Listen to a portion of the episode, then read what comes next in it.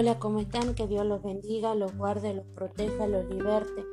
Que la mano poderosa del Dios Altísimo esté con ustedes. La verdad que, estoy feliz porque he podido adquirir tres Biblias más. En este caso eh, tengo lo que es este, la Biblia de la profecía de Tim eh, Lache Es una hermosa Biblia que habla sobre cómo interpretar las profecías literalmente siempre que sea posible. Las profecías sobre Israel y sobre la gloria y sobre la iglesia no deben confundirse. Mm, es una Biblia que la he estado hojeando y está muy linda la Biblia, la verdad. Y después está lo que es la Biblia de estudio de apologética. La apologética es una rama de la teología, en este caso habla sobre la defensa. ¿Qué es la apologética? Porque mucha gente se pregunta qué es la apologética. En este caso, la apologética, como dice acá, eh, puede definirse como la defensa de la fe cristiana. ¿Sí? Apologética deriva del término griego apología, que se aplicaba originalmente a un discurso de defensa. Es defensa de nuestra creencia, en lo que nosotros creemos. Es una Biblia muy linda. Después está lo que es la Biblia para la guerra espiritual. La verdad que la guerra espiritual es algo que me apasiona terriblemente porque es algo que eh, que he tenido la... Mucha gente no cree lo que eh, los ataques del demonio, pero vengo precisamente de, una familia o de unos antepasados que practicaban precisamente lo que era la magia. Y la verdad que yo, yo creo precisamente, y esta era una Biblia que siempre había querido poder tener y poder leer. La verdad que es una Biblia hermosa que tiene muchos eh, artículos, tiene mucha información, que la verdad que me parece bellísima. Eso sumado a la Biblia de Estudio Teológica, la cual venimos leyendo. Y la verdad que estoy armando como un plan de lectura. Todavía no sé muy bien cómo lo iré armando, pero en un futuro espero tener algo ya en base a, a estas cuatro Biblias, ¿no? Eh, como yo le decía a mi mamá, me gustaría mucho poder eh, enfocar el estudio de la palabra de Dios en base a estos cuatro puntos, en base al punto teológico, en base al punto de la apología, del apologético, en base al punto profético y en base al punto de la guerra espiritual, ¿no? Como para tener un conocimiento mucho más amplio de la palabra de Dios Todopoderoso y más para los tiempos que se están por que se han vivido, por ejemplo, el año pasado que ha sido un año muy complicado, un año en el cual este nadie se esperaba lo del coronavirus y toda la situación que se ha vivido, en el cual tenemos que entrar ya en una guerra espiritual por no tan solo por nosotros, sino también por nuestra familia, por nuestros seres queridos, para que Dios Todopoderoso se manifieste con poder, con gloria, con honra y con misericordia. ¿Sí? Y también está el tema de la profecía, que es lo que Dios tiene pensado, porque mucha gente se va buscando profetas, profetas, profetas en esta iglesia. Mi mamá me, me, contaba la historia de una de la hermana de una amiga que ella siempre se iba a una iglesia y ella decía, ah, me han contado que en tal parte hay un profeta, que uno no tiene idea lo que es ese profeta, y se iba a buscarle ese profeta. Después escuchaba que en otra iglesia había otro profeta y se iba, uh, se iba a buscarle ese otro profeta. Y un día escuchando una palabra este, a un pastor, escucho a varios pastores, escucho, eh, de ahí me voy formando mis propias opiniones. De, él decía que el, el mayor profeta, el mayor profeta es Cristo Jesús y que las mayores profecías, ¿dónde la vamos a encontrar? El mejor profeta, la profecía más certera, la voluntad de Dios, qué es lo que quiere Dios para nuestra vida, ¿dónde lo vamos a encontrar? Lo vamos a encontrar en la Biblia, leyendo la Biblia. La verdad que este, está muy linda lo que sería la, la Biblia de la profecía, tiene bastantes cosas que me gustaría empezar a, leer ya y como les vuelvo a repetir es una idea como que para armar eh, algo para armarlo desde todos esos puntos, ¿no? Como para que uno tenga una mirada mucho más amplia de lo que es la palabra de Dios y no se quede encasillado, no se quede encajonado y más que nada, como le decía, por los tiempos que se están viviendo, por los tiempos que se van a vivir para que eh, día a día estemos más este, parados, mejor parados, mejor dicho, sobre la roca fuerte, sobre la roca probada que es Cristo Jesús. Nosotros tenemos que pararnos en la roca fuerte, tenemos que conocer la roca fuerte y mantenernos ahí.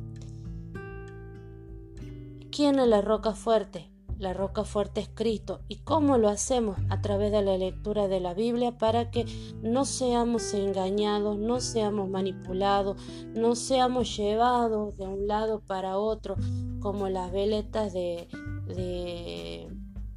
de, un velero, de un barco, que visto que van para un lado, que van para otro, que esto y que aquello. No, sino para que podamos tener un conocimiento, para que cuando escuchemos una prédica, cuando escuchemos a un pastor, a una pastora, podamos nosotros tener lo que sería un discernimiento de espíritu y para que como dice la palabra ya no son son como niños que aún toman leche y no puedo darles un alimento más sólido.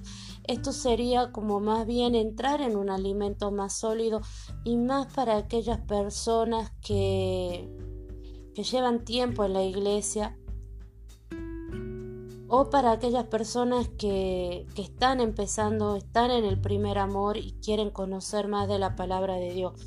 La, la verdad que sería muy lindo este, poder conocer sus opiniones, más para las personas que me vienen escuchando con más continuidad que, que otras, que opinan, eh, qué les gustaría. Eh, cómo lo verían, porque más que nada esto es como para un crecimiento, ¿no? Un crecimiento espiritual de todos, porque ni yo estoy, porque yo no soy superior a ustedes, porque yo no estoy encima de ustedes, al contrario, eh, no sé si estoy al mismo nivel o más abajo en el estudio de la palabra, pero lo que sí quiero es aprender, aprender sí quiero aprender para después poder eh, diferenciar, discernir, para poder tener un mayor discernimiento espiritual sobre las palabras o las enseñanzas que se dan, para que podamos decir, no, este pastor sí, este pastor no, pero todo en base a un discernimiento espiritual. Pero ¿cómo podemos tener un discernimiento espiritual? Un, un discernimiento espiritual lo vamos a tener a medida de que vayamos estudiando aún más sobre la palabra de Dios. Por ejemplo, yo trabajo en un hospital no, estoy haciendo reemplazo en un hospital. Ahí están los residentes que recién están empezando, están aprendiendo, están los médicos que ya tienen bastantes años de experiencia y ellos le dicen, no, mira, esto sí, esto no. Y ellos como que ya en un futuro, ya en un futuro ellos ya van discerniendo que los síntomas de los pacientes, que lo que tiene, que lo que no tiene, por dónde hay que ir, por dónde no hay que buscar una enfermedad. Entonces, tenemos que eh, estudiar. Y más que nada en estos tiempos como estaba escuchando la vez que hay una enfermedad que se está dando mucho eh, en el mundo que no es el coronavirus sino que es la apostasía. ¿y qué es la apostasía? vamos a ver qué es lo que es la apostasía.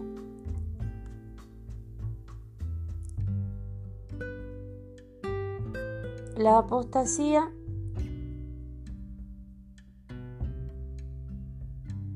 hace referencia al rechazo del cristianismo por parte de una persona.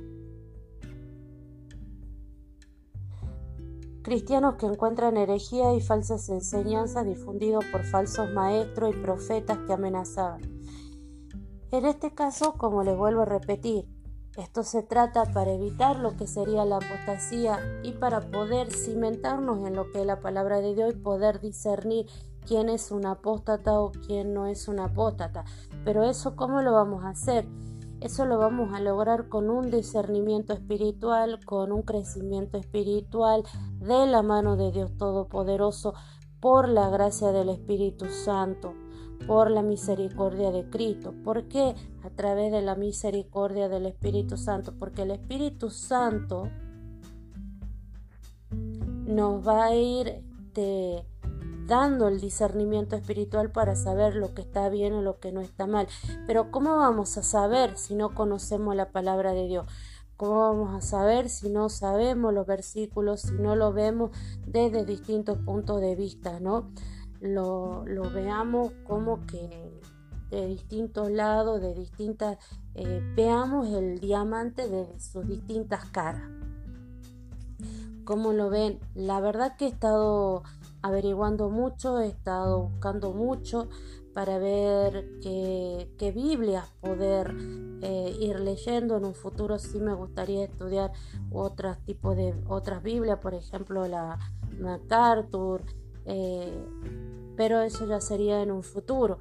Ahora sería en, en estas que tengo y la verdad que me gustaría mucho conocer sus opiniones eh, me pueden encontrar en lo que sería mi correo electrónico que es paolafguerra.gmail.com o si me quieren mandar un mensaje a través de el podcast eh, para ver cómo, cómo ustedes lo ven, qué es lo que opinan, qué lo que me gustaría mucho conocer sus opiniones. Y pero más que nada la opinión principal la que estoy buscando, la orientación principal que estoy buscando, porque le estoy pidiendo al Señor a armar esto, es la de Dios Todopoderoso. Es la de Dios Todopoderoso.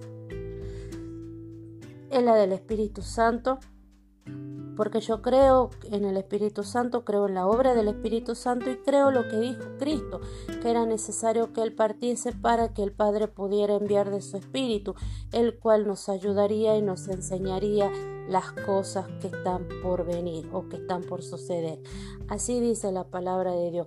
El Espíritu Santo es nuestro ayudador, el Espíritu Santo es el que nos estaría mostrando las cosas como son. Pero nosotros tenemos que leer la Biblia, tenemos que conocer la Biblia para que el Espíritu Santo cuando llegue el momento nos muestre qué es lo que, qué lo que está bien y qué es lo que no está y lo que está mal.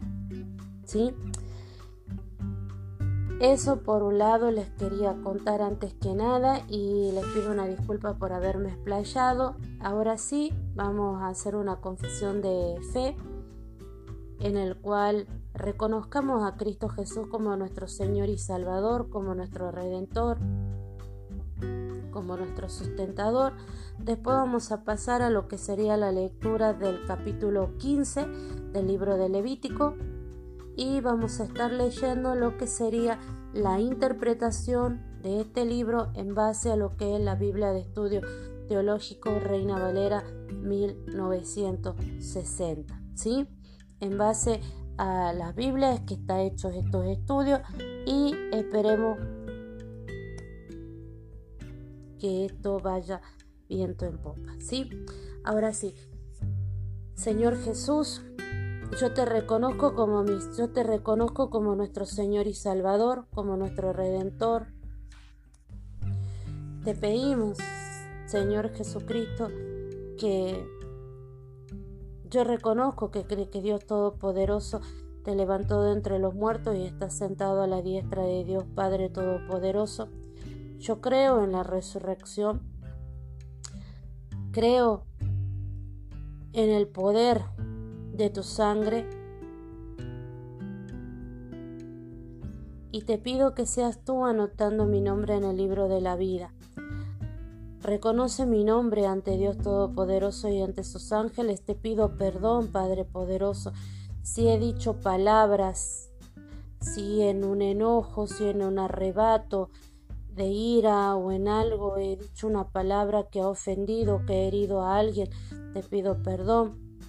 Te pido que me ayudes a extender un perdón y es perdón como tú lo extendiste cuando estabas eh, por ser crucificado, estaba siendo crucificado y dijiste, Señor, perdónalos porque no saben lo que hacen. Muchas veces nuestra carne nos lleva a hacer cosas, a decir cosas en las cuales herimos a otras personas y lo hacemos por desconocimiento. Te pido perdón, te pido perdón por esas palabras, por esas omisiones, por esos actos. Te pido, Señor Jesucristo, que me estés perdonando. Sé que no soy perfecta, pero yo sé que en tu palabra, yo sé que en tu misericordia alcanzaré la perfección que tú deseas. Señor, en esta hora te pido que seas tú tomando control de, la lectura de la palabra, que sea el Espíritu Santo manifestándose en la vida de cada una de las personas que van a escuchar este audio. Te pido que seas tú, Espíritu Santo, tomando el control de mi casa, del ambiente de mi casa, de, del ambiente alrededor. Y te pido que seas tú brindándonos el don de sabiduría y el don de conocimiento. Te pedimos el discernimiento de espíritu y te pedimos que con tu fuego poderoso seas sobrando. En esta hora, en el nombre de nuestro Señor Jesucristo, amén y amén. Espíritu Santo, yo te invito a formar parte de este estudio de Espíritu Santo. Yo te pido que seas tú tomando el control de cada una de las palabras, de cada una de las palabras que se van a decir, que sean inspiradas por ti, Espíritu Santo, que tengan ese fuego, ese fuego consumador, ese fuego que se manifestó cuando los apóstoles fueron bautizados. Te lo pido en el nombre de nuestro Señor Jesucristo. Amén y amén. Ahora sí, vamos a pasar a lo que sería la lectura del capítulo 15 del libro de Levítico y después vamos a estar viendo lo que dice la interpretación en base a la Biblia de Estudio Teológico Reina Valera 1960. Antes que nada, Todas las Biblias son Biblia eh, Reina Valera 1960, ¿sí? Tomadas desde distintos enfoques y tomadas por apologistas, por guerreros, por profetas, para que podamos tener una comprensión muy más amplia, ¿sí? De lo que es eh, la sabiduría o el conocimiento de Dios Todopoderoso brindado a través del Espíritu Santo. Ahora sí. Capítulo 15. Impureza física. Habló Jehová a Moisés y Aarón diciendo, Hablad a los hijos de Israel y decidle, cualquier varón, cuando tuviere flujo de semen, será inmundo. Y esta será su inmundicia en su flujo, sea que su cuerpo destiló a causa de su flujo o que deje de destilar a causa de su flujo, él será inmundo.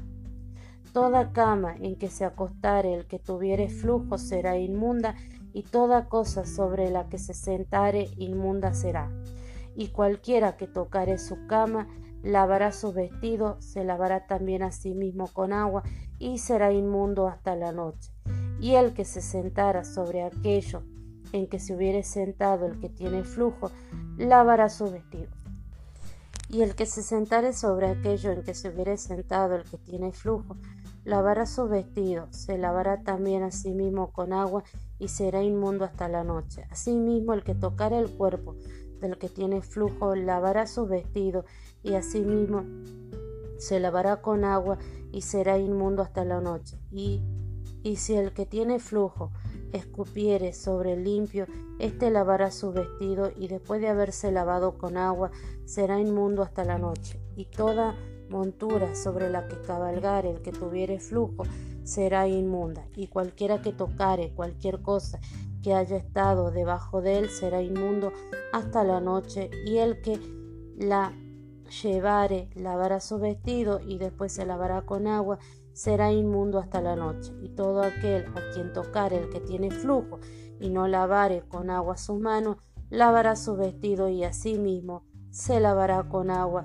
y será inmundo hasta la noche. La vasija de barro que tocare el que tiene flujo será quebrada y toda vasija de madera será lavada con agua.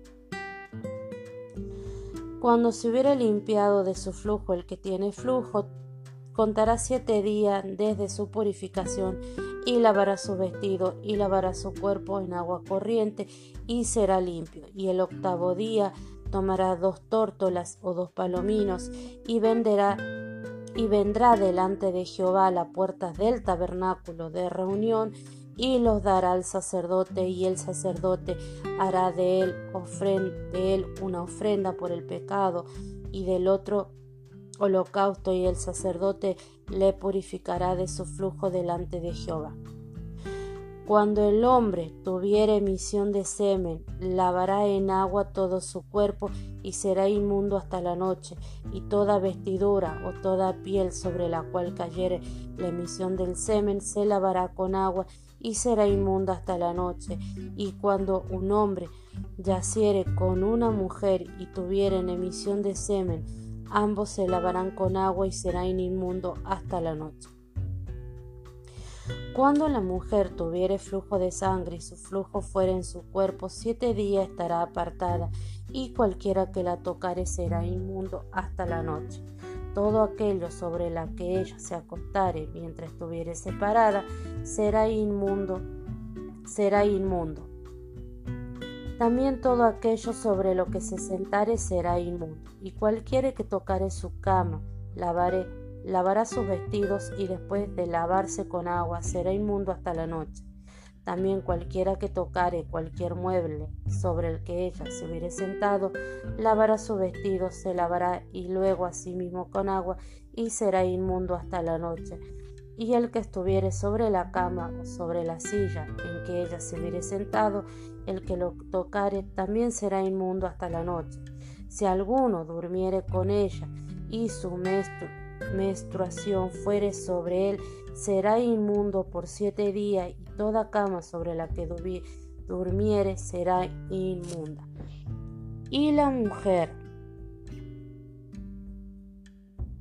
cuando siguiere el flujo de sangre por muchos días, fuera del tiempo de su costumbre, o cuando estuviere flujo de sangre más de su costumbre, todo el tiempo de su flujo será inmunda como en los días de su costumbre. Toda cama en que durmiere todo el tiempo de su flujo le será como la cama de su costumbre, y todo mueble sobre el que se sentare será inmundo como la impureza de su costumbre. Cualquiera que tocare esas cosas será inmundo y lavará su vestido, y asimismo se lavará con agua y será inmundo hasta la noche. Y cualquiera y cuando fuere libre de su flujo, contará siete días y después será limpia. Y el octavo día tomará consigo dos tórtolas y dos palominos y los traerá el sacerdote a la puerta del tabernáculo de reunión. Y el sacerdote hará del uno ofrenda por el pecado y del otro holocausto y la purificación y la purificará el sacerdote delante de Jehová del flujo de su impureza. Así apartaréis de su impureza a los hijos de Israel, a fin de que no muera por sus impurezas, por haber contaminado mi tabernáculo que está entre ellos.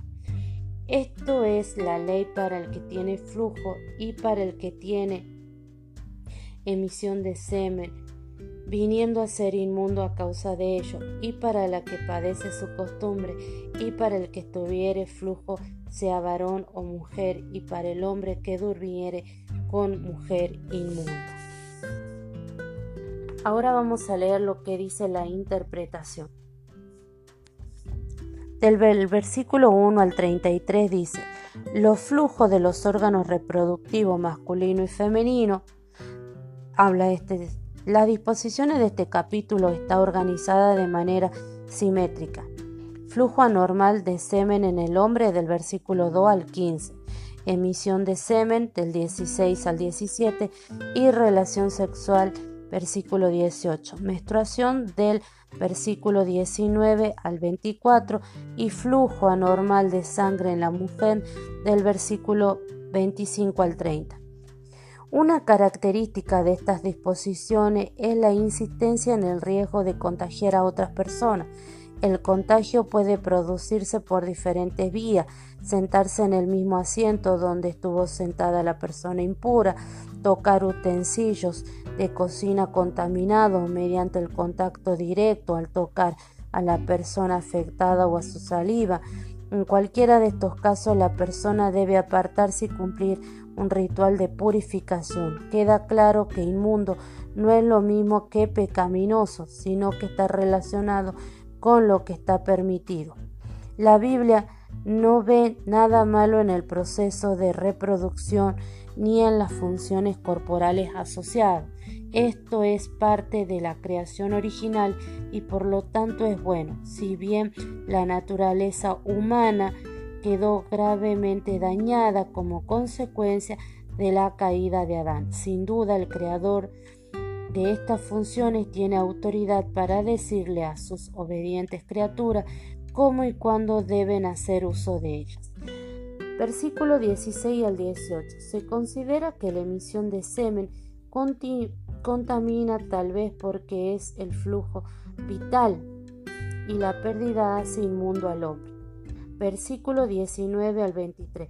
La mujer era considerada inmunda durante la menstruación y podía contagiar a otros de su inmundicia. El pasaje tiene la misma estructura que el anterior sobre la emisión de semen del hombre. Versículo 24. Si un hombre tenía relaciones sexuales con una mujer durante el periodo menstrual, quedaba inmundo por siete días, el mismo periodo de tiempo estipulado para la mujer. Muchas veces se ha argumentado que esta norma contradice el capítulo 18, versículo 19 y el capítulo 20 y 18, donde se estipula que ambos deben ser eliminados de Israel. ¿Cómo diferenciar, cómo conciliar estas diferentes afirmaciones? Es posible que este versículo se refiere solo a las implicaciones rituales del acto, o tal vez aquí se trata de una relación sexual accidental mientras que los capítulos posteriores describen una flagelante violación de la ley. Los textos parecen tratar situaciones diferentes. Versículo del 25 al 30. Estas disposiciones tratan el caso de la mujer que padece flujo de sangre irregular o anormal. A esto lo podemos comparar con la mujer que desde hace años padecía de flujo de sangre. Esto lo vemos en Mateo 9 del 20 al 22, en Marcos 5 versículo 25-24 y Lucas 8 del, del versículo 43 al 48. Versículo 31 al 33. La sección finaliza con la advertencia y un resumen. Apartáis el mandato se dirige a Moisés y a Aarón porque dice contaminado mi tabernáculo. La presencia de impureza en el campamento contamina constantemente el tabernáculo. Esta idea anticipa la necesidad de que sea purificado el día de la expiación. Esto sería lo que es la Biblia de Estudio Teológico Reina Valera 1960 y ahora si por favor podemos leer lo que sería el, el libro de Mateo capítulo 20.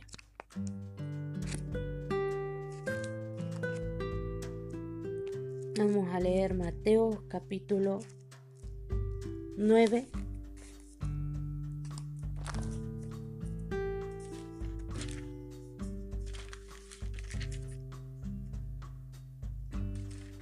del 20.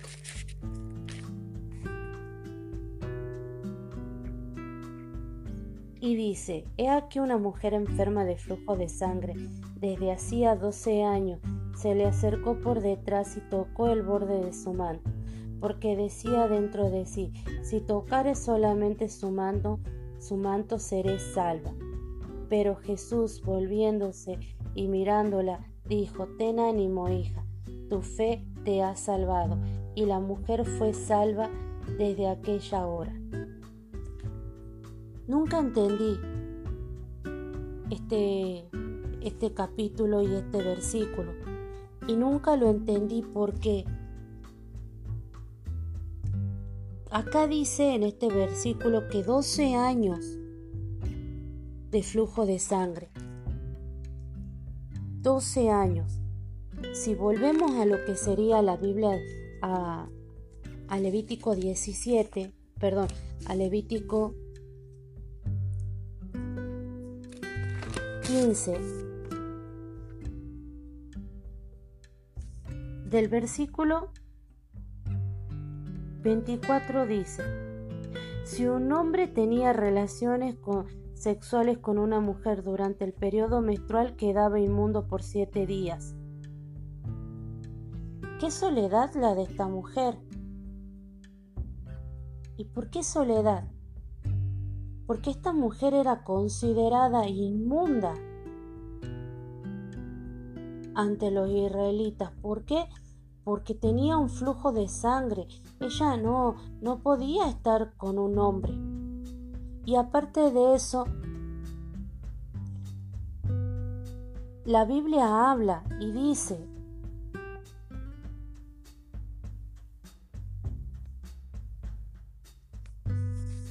La mujer cuando sugiere flujo de sangre por muchos días fuera del tiempo de su costumbre o cuando tuviere flujo de sangre más de su costumbre todo el tiempo, será inmunda como en los días de su costumbre. Toda cama que durmiere todo el tiempo de su flujo será como la cama de su costumbre, y todo mueble sobre el que se sentare será inmundo. Durante doce años esta mujer debe haber eh, sido apartada, debe haber sido dejada de lado, debe haber sido humillada, debe haber sido maltratada. ¿Por qué? Porque todo lo que ella porque todo lo que ella tocare, porque donde toda ella eh, durmiere, todo sería eh, considerado inmundo. Entonces ella ve una oportunidad, ella ve una luz en ese momento de... En esos, en, en esos 12 años de humillación, de maltrato, de Vaya a saber cuántas situaciones debe haber vivido, porque se la consideraba inmunda.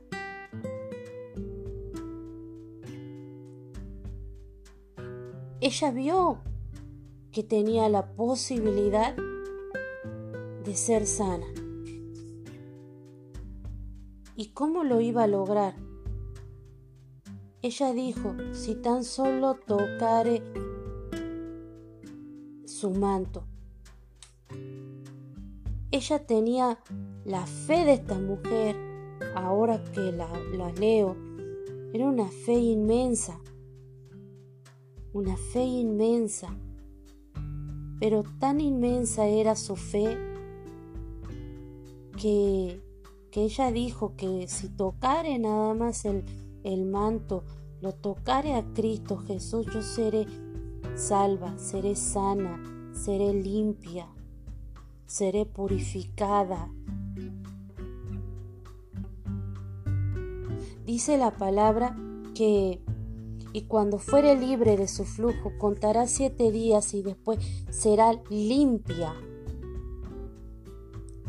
Esta mujer dijo, toco el manto de Cristo y seré limpia. Seré limpia de mi flujo de sangre, seré limpia de mi maldición, seré limpia de mi pecado, seré limpia de mi condena, seré limpia de todas las humillaciones, seré limpia de todo.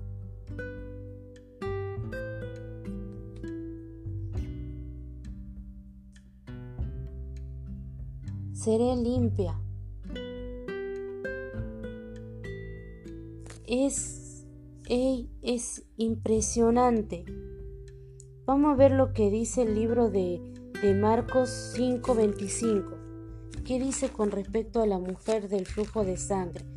Marcos 5.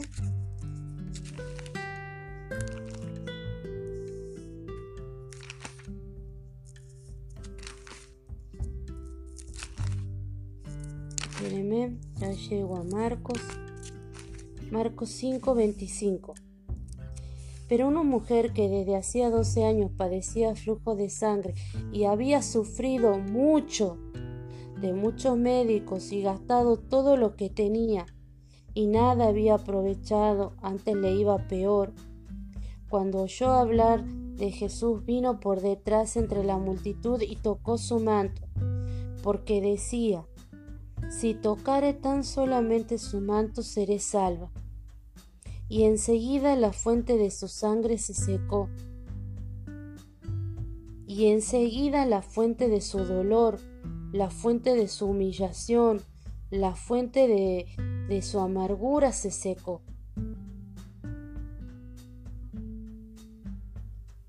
Fue limpia, fue purificada, fue restaurada por el médico supremo que es Cristo Jesús. Nunca lo había entendido este versículo, nunca lo, siempre lo leía y lo tomaba así, pero ahora entiendo lo que debe haber sufrido esta mujer, porque como dice Levítico, todo lo que ella tocare, donde ella se sentare, donde ella se acostare, será considerado como inmundo. No podía estar en el campamento, ¿por qué? Porque se iba o se iba a considerar como inmundo. Ningún hombre podía acercarse a ella y tocarla a ella. ¿Por qué? Porque iba a ser considerado inmundo.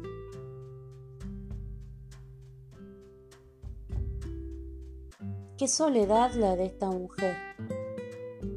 Dice que debe haber sido una mujer muy rica porque dice que gastó todo lo que tenía. Ella entregó todo lo que tenía a los médicos para poder ser salva, para poder ser sanada, para poder ser restaurada. Y los médicos no, no pudieron hacer nada hasta que vino quien? Cristo Jesús. Y Cristo Jesús la restauró. Cristo Jesús la purificó. Cristo Jesús la levantó.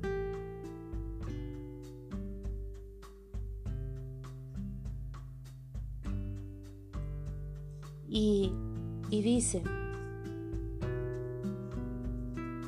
Luego Jesús, conociendo de sí mismo el poder que había salido de él, volviéndose a la multitud, dijo, ¿quién ha tocado mi vestido? Y sus discípulos le dijeron, ¿ves que la multitud se aprieta y dice, ¿quién me ha tocado? Pero él miraba alrededor para quien le había tocado. Entonces la mujer, temiendo y temblando, sabiendo lo que en ella había sido hecho, vino y se postró delante de él y le dijo toda la verdad. Y él le dijo, Hija, tu fe te ha hecho salva, ve en paz y queda sana de tu azote. ¿Qué es la azote?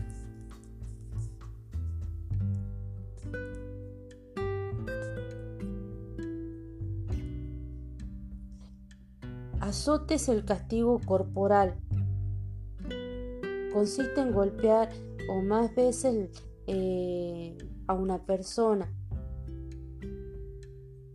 En este caso consiste en golpear una o más veces las nalgas o ya sea con la mano, con un instrumento o con la pelve o denominado también azote o disciplina. Esto lo podemos también tomar como el como flagelo, como flagelación, y el azote lo podemos tomar como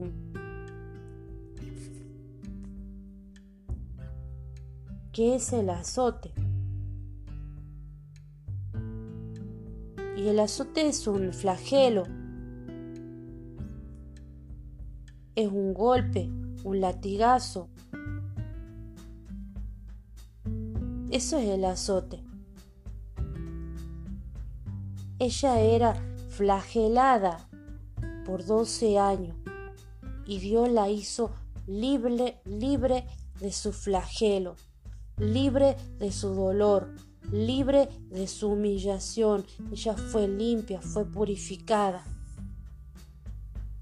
Qué hermosa, qué hermosa palabra. La verdad que no, no tenía pensado que iba a entender el, esta palabra me, me, me llega, ¿por qué me llega? Porque resulta que yo yo tengo hecha una histerectomía. Una histerectomía es cuando te sacan el útero. Eh, me ha costado aceptar el hecho de que no iba a poder ser mamá. Y durante mucho tiempo he sufrido este flujo de sangre abundante, hasta tal punto que ya a los últimos años ya venía siendo como una anemia ferropénica en el sentido de que este, no le daba entre pérdida y pérdida, no le daba al cuerpo a que se recupere de esta anemia ferropénica. Y esto es debido a que en mi útero se habían formado miomas. Yo en la primera cirugía que me hacen me sacaron seis miomas y después miomas son como tumores que se forman en el útero de la mujer. Y en la última operación este, tenía como cinco miomas. Era una cosa impresionante lo que tenía. Y cada vez que, que venía mi periodo sufría muchísimo pero sufría muchísimo, muchísimo sufría. Dolores, este, malestar, todo. Ahora imagínense en esta mujer que estuvo 12 años con este flujo de sangre constante. ¿Cómo debe haber estado esta mujer? anémica, débil. Y aparte de, eso, que todo lo que ella tocare o donde ella se sentare o donde ella durmiera era considerado inmundo. Y aún así no podía estar con nadie porque porque quien estuviera como pareja de ella, quien fuera su pareja en ese momento, su compañero de vida, iba a ser considerado inmundo.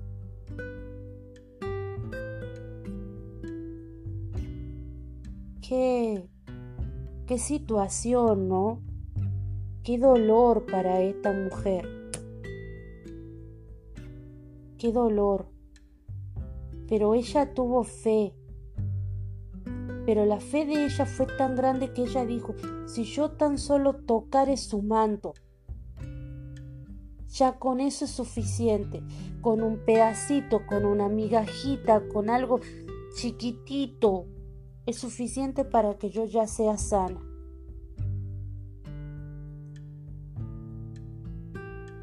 Qué fe la de esta mujer. Qué enseñanza que nos deja. La verdad que estoy sorprendidísima. Gracias por acompañarme en este estudio de la palabra. Gracias por estar. Porque me hacen compañía y puedo y puedo estudiar la palabra porque es distinto a cuando uno estudia la palabra con alguien a cuando lo estudia solo. Si bien no los conozco, si bien no sé a dónde están, cuál es su situación, pero están ahí. Están ahí. Y esto no lo hago con el fin de de, considerarme maestra de nadie o, o algo, sino más bien por un crecimiento de la palabra. un crecimiento en la palabra. Que Dios los guarde, los proteja, los liberte, que la mano poderosa del Dios Altísimo esté con ustedes en todo tiempo y en todo lugar. Y nos estaremos encontrando para la lectura del capítulo 16 de Levítico. Que Dios los guarde y los proteja siempre y en todo lugar. Amén.